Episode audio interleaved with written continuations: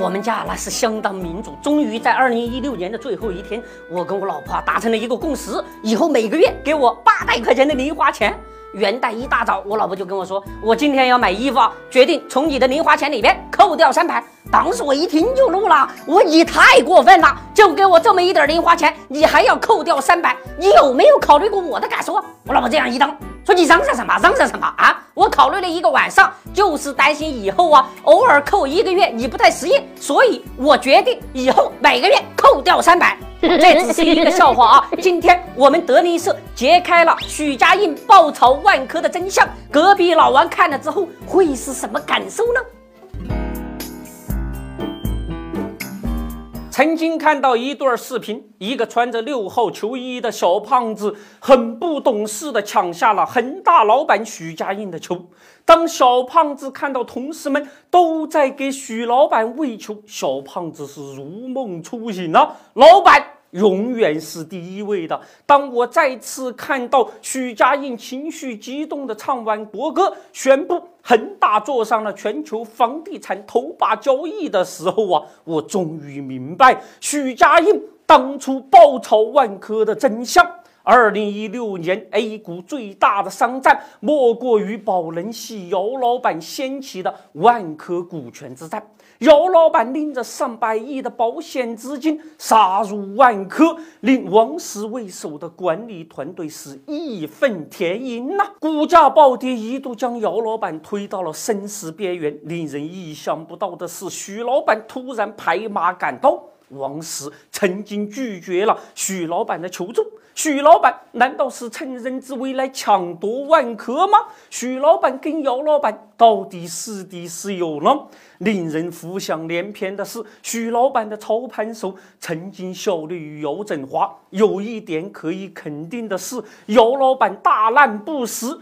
尤其是随着许老板不断的持进万科股票，许老板的持仓成本已经远远的高出姚老板。天塌下来，由许老板顶着了。许老板是在拯救姚老板吗？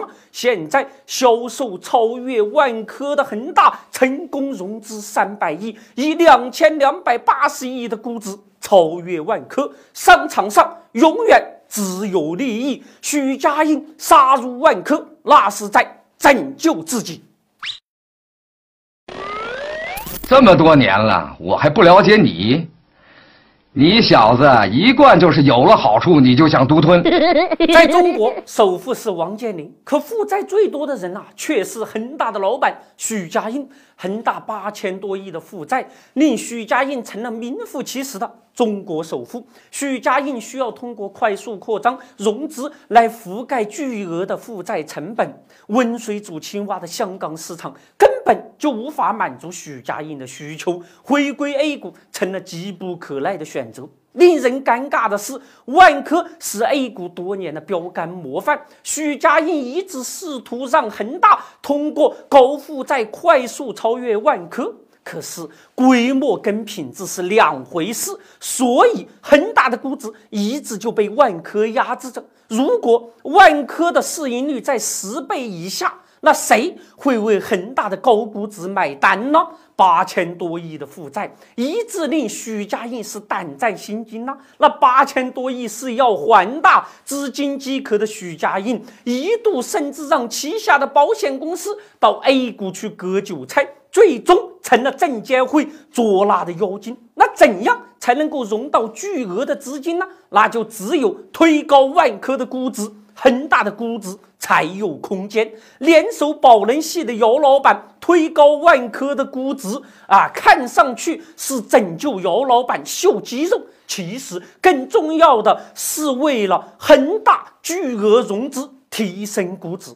生意就是一场游戏，提升恒大估值可以融资几百亿，炒万科亏几个亿，那算什么呀？更何况游戏。才刚刚开始，面对恒大的游戏，也许老百姓会说，他们那都是老牛拉大磨，都是圈套啊！观众朋友们，大家好。您现在收看到的是恒大集团第三届职工篮球赛，对阵双方是老板许家印领衔的领导队和不知道谁领衔的员工队。这是一场神奇的比赛。好的，现在比赛开始了。我们看老板许家印那胜似闲庭信步的走位，在对方防守球员看似漫不经心的躲闪下，许老板终于走出空当，传球漂亮。我一个上篮，哎呀没进，刷个篮板再上。还是没进，队友抢到篮板，感谢身边几个木头桩子的配合。哎呀，老板你还不进，俺可要进攻了。只见员工队的六号小胖子运球到前场，一个轻巧的挑篮，球进了。此时他的队友一定心惊胆战，心想小胖子你还是太年轻啊，这球咋能这么打呀？许老板无人防守，上篮又没进，又是六号小胖子捡到篮板。老板，俺又要进攻了。